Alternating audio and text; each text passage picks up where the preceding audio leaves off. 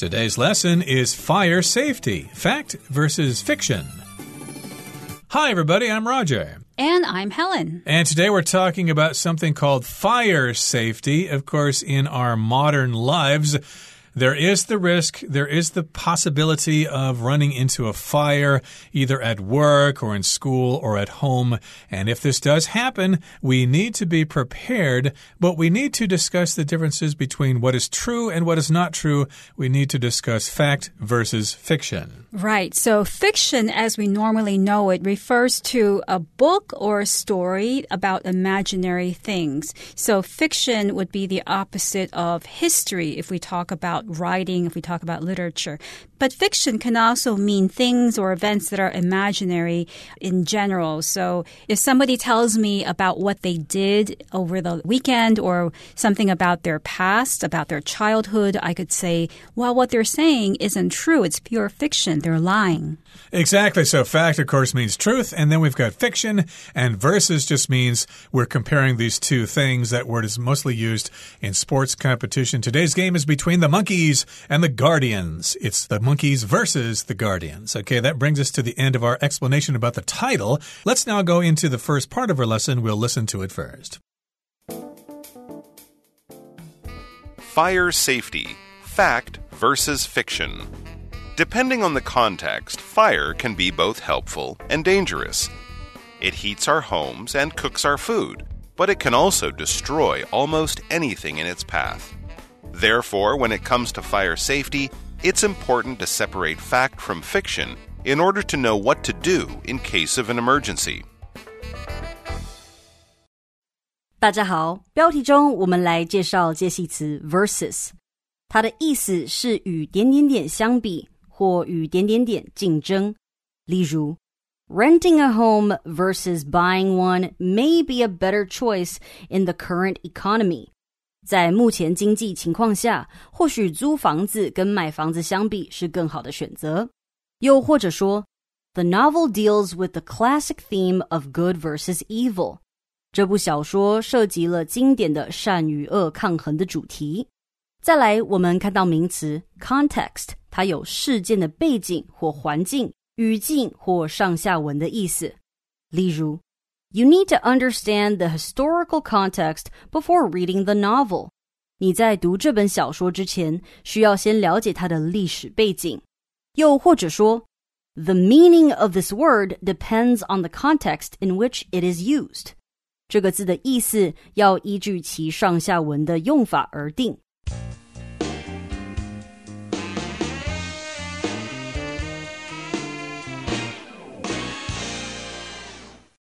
Depending on the context, fire can be both helpful and dangerous. So that is true. Fire can be something that helps us or it can be dangerous to us depending on the context.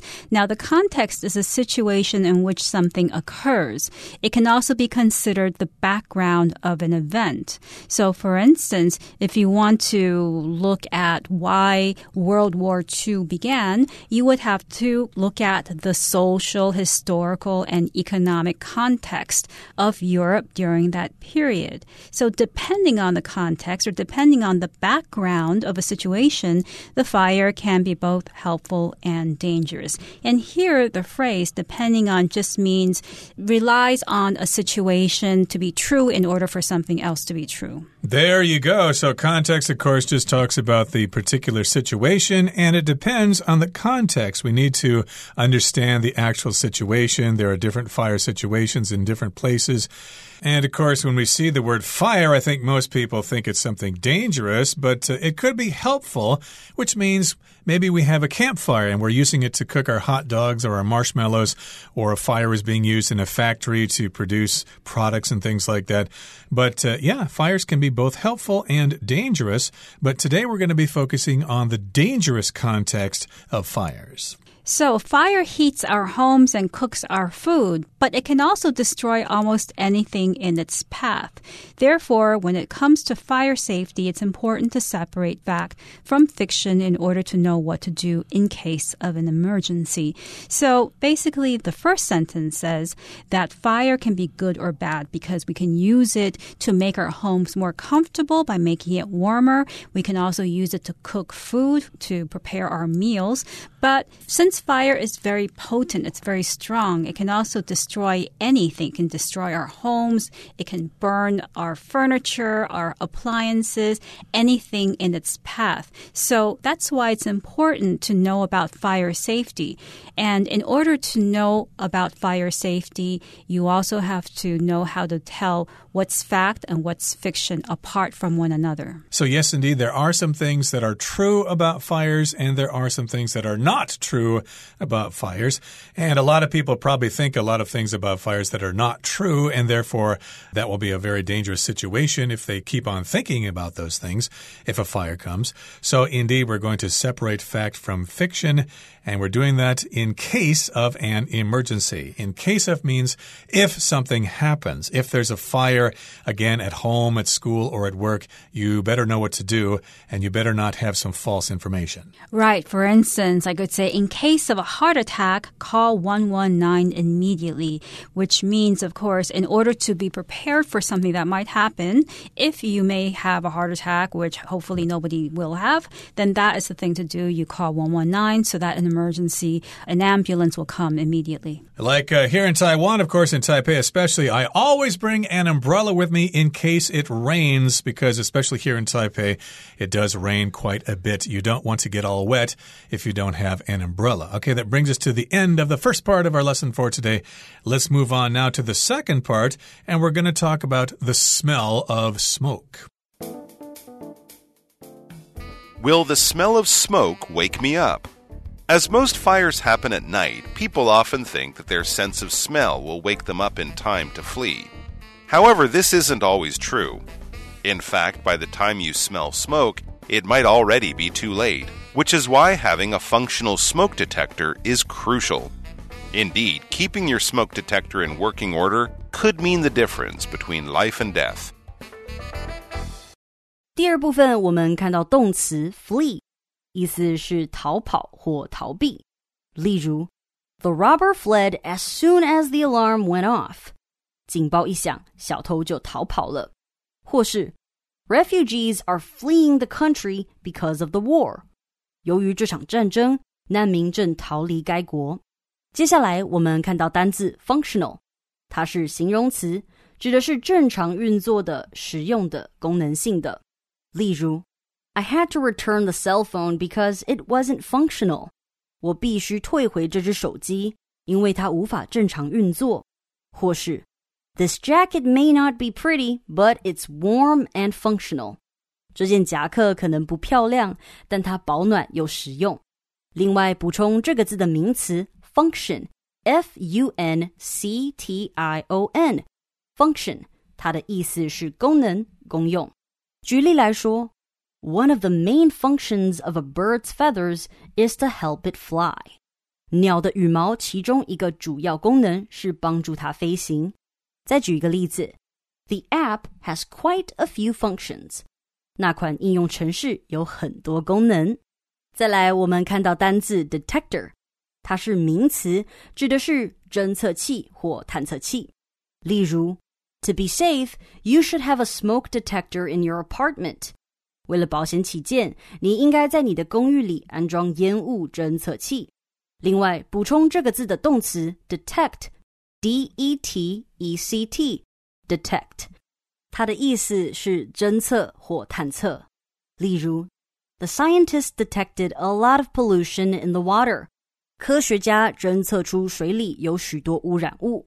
又或者说，The security system detected movement outside the home。 保全系统侦测到屋外有动静。最后，我们看到形容词 crucial，指的是至关重要的或关键性的。举例来说，several crucial parts were missing from the device。那台装置里有好几个至关重要的零件不见了。最后一个例子 Sesame oil is a crucial ingredient in this dish. 芝麻油是这道料理的关键材料。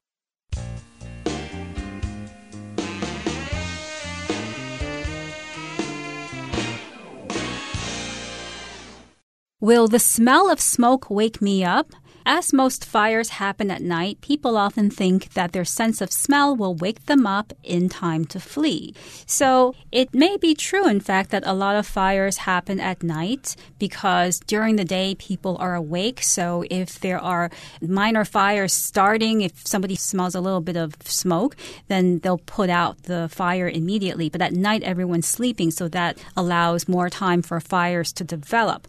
And as more fires happen at night, people often think think that they'll be able to smell it, even though they're sleeping, that they'll be wakened by the smell of smoke.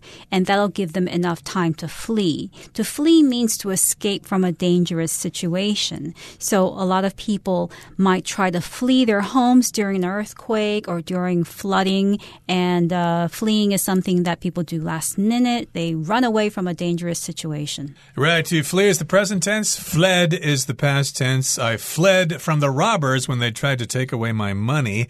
But in this particular case, people think that, hey, I'm going to smell the smoke. I don't have anything to worry about. If there's a fire, I'll smell the smoke. I'll be able to wake up in time and I will escape. However, this isn't always true. It might be true in some situations, but it's not always true. In fact, by the time you smell smoke, it might already be too late which is why having a functional smoke detector is crucial.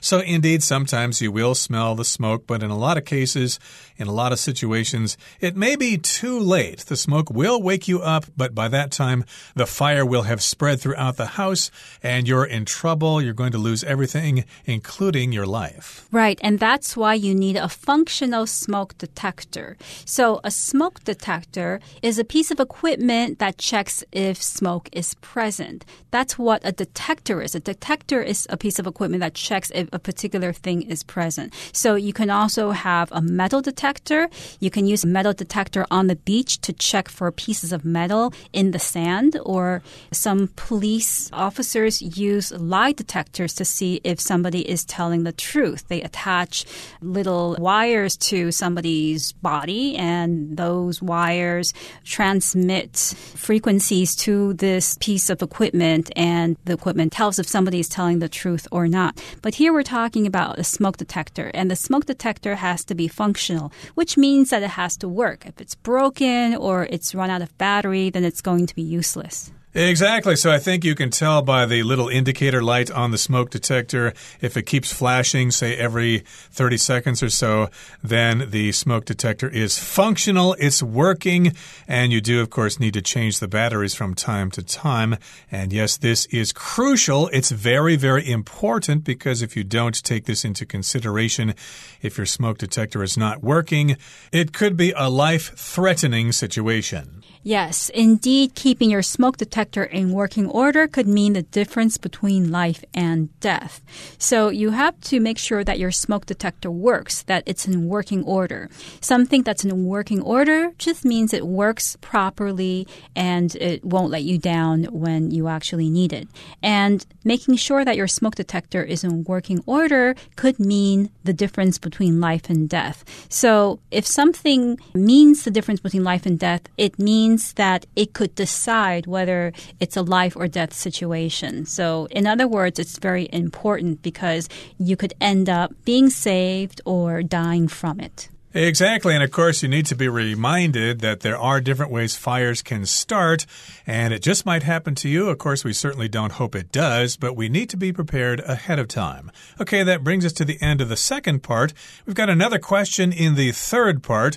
Should I call the fire department immediately when I smell smoke? Let's find out what this paragraph tells us about that. Should I call the fire department immediately when I smell smoke? No. If possible, escaping should always be your first priority.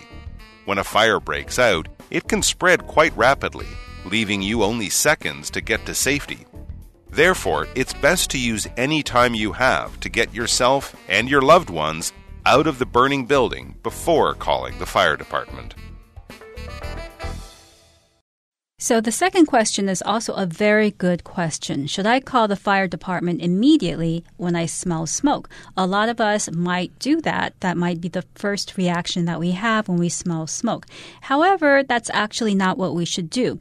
If possible, escaping should always be your first priority. So instead of calling the fire department, you should try to escape first. Escaping should be your priority. So a priority is something that's really important and that must be done before anything else is done. It's the thing that needs attention the most. Yep, you need to flee. You need to get out of there. You need to escape. That should be your first priority. Of course, we have priorities in our lives where we're going to study, what kind of jobs we're going to do. You need to set your priorities when you're young so that you're successful in the future. And of course, this should be your first priority, the thing you should do first. And when a fire breaks out, it can spread quite rapidly, leaving you only seconds to get to safety. So when a fire starts, we could also describe it as breaking out. To break out just means something suddenly happens and it happens quickly, like uh, the uh, pandemic sort of broke out at the end of 2019 and it spread throughout the world. And so here we're talking about a fire starting, it breaks out, and it can be very dangerous and it can spread quite rapidly or quite quickly. Yes, the phrasal verb break out usually refers to something negative. You can say a war broke out, and as Roger mentioned, a disease such as COVID 19 broke out. Also, violence broke out. You wouldn't use break out for something positive, like happiness doesn't break out, happiness spreads. Right. When I was 16, of course, my face broke out with acne, as it does for a lot of young kids. And that means you get a lot of zits and a lot of uh, pimples, as we call them. But in this particular case, the fire breaks out, and of course, it can spread quite quickly, quite rapidly. And as a result, you'll only have a few seconds to get to safety. So you probably don't have time to call the fire department to have them come over to try to put out the fire. You better get your hiney out of there as fast as possible. Therefore, it's best to use any time you have to get yourself and your loved ones out of the burning building before calling the fire department. So instead of fumbling for your phone and trying to call the fire department, escape from the fire situation, escape and bring your loved ones, your pets, and try to get out of the building, get out of your house, and then call the fire department. Right, so get yourself out. Make sure that you get out of that building or that home or whatever.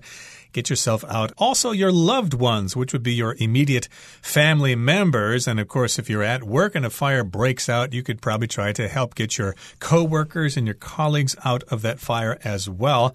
And of course, only then, when you've gotten out of the building, should you call the fire department.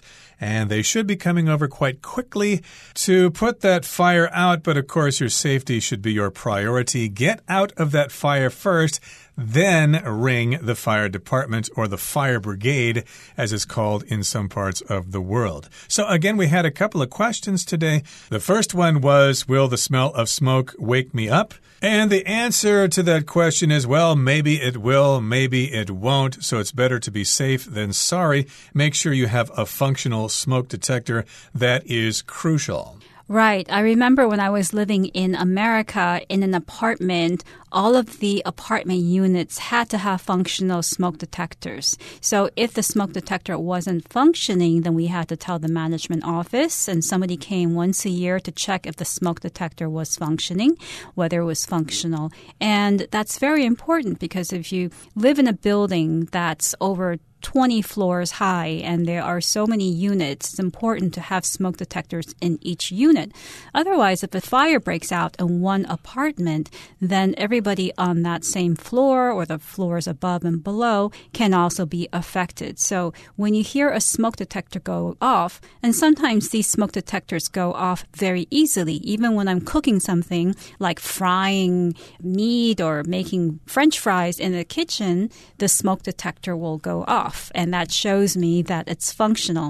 And then I'll have to turn it off, and sometimes the neighbor will knock on my door and say, What happened? And they're ready to flee the building. and I just say, Well, sorry, I was just making some french fries. Would you like some? Mm -hmm. And of course, when we're talking about smelling smoke, you might wonder if you need to call the fire department immediately when you do smell that smoke. And we said, No, you should escape, you should flee. That should be your first priority. If that fire breaks out, you got to get out of there as fast as possible. You need to leave rapidly. And of course, you need to get yourself and your loved ones out of the burning building. And then you can pick up your cell phone and ring the fire department, and they'll be there to save the day. Okay, that brings us to the end of our discussion for today. Let's turn things now over to Hanny.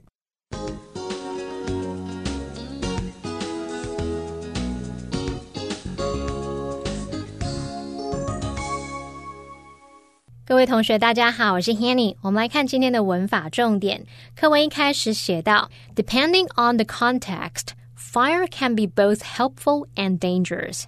根据所处的情况。火可能既有益又危险。好，文中它用到 depending on，这是独立分词片语，相当于 according to，可以用来表达取决于什么什么，根据什么什么来看。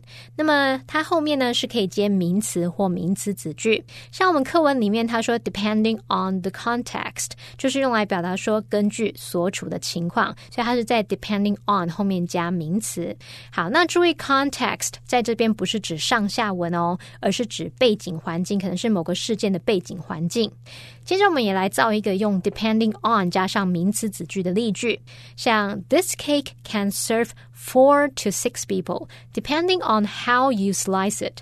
这个蛋糕可以供四到六个人享用。取决于你的切法，就看你怎么切。好，那这边补充一下片语动词 depend on 或是 depend upon 的用法。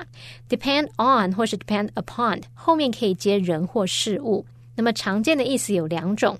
第一种呢，可以表达取决于什么什么，是什么什么而定，像是 We're not sure if we will go picnicking. It depends on the weather. 我们不确定是否会去野餐，这要视天气而定。那第二个语义是表达仰赖、依靠，那这时候意思就会跟 rely on 差不多。举例来说，Jennifer used to depend on her husband to drive her everywhere。Jennifer 以前都是仰赖她先生载她去各个地方。好，那我们接着读到课文第一部分的最后一句，说到消防安全时。重要的是要区分事实和虚构，以便在紧急情况下知道该怎么做。那文中他用 "When it comes to fire safety" 来表达说，说到消防安全啊，怎么样怎么样怎么样。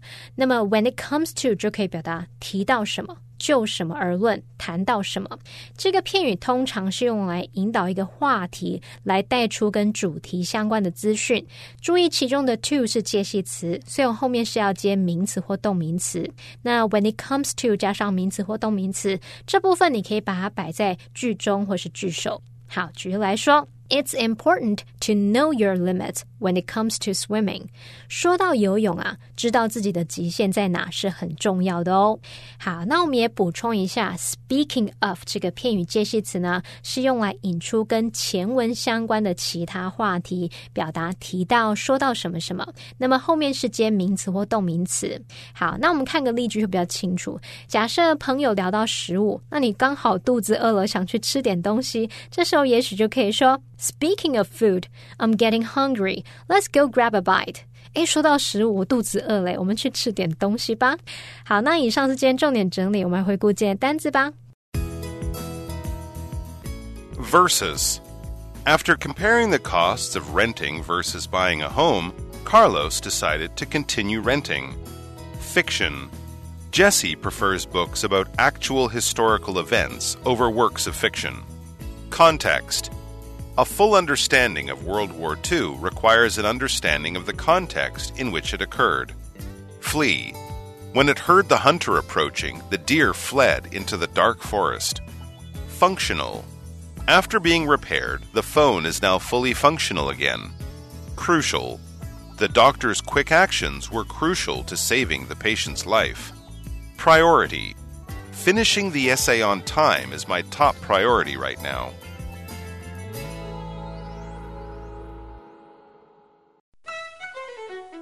Well, everyone, today's article has come to an end, and I sure hope you enjoy reading along with us. I am Helen. I am Roger. See you next time.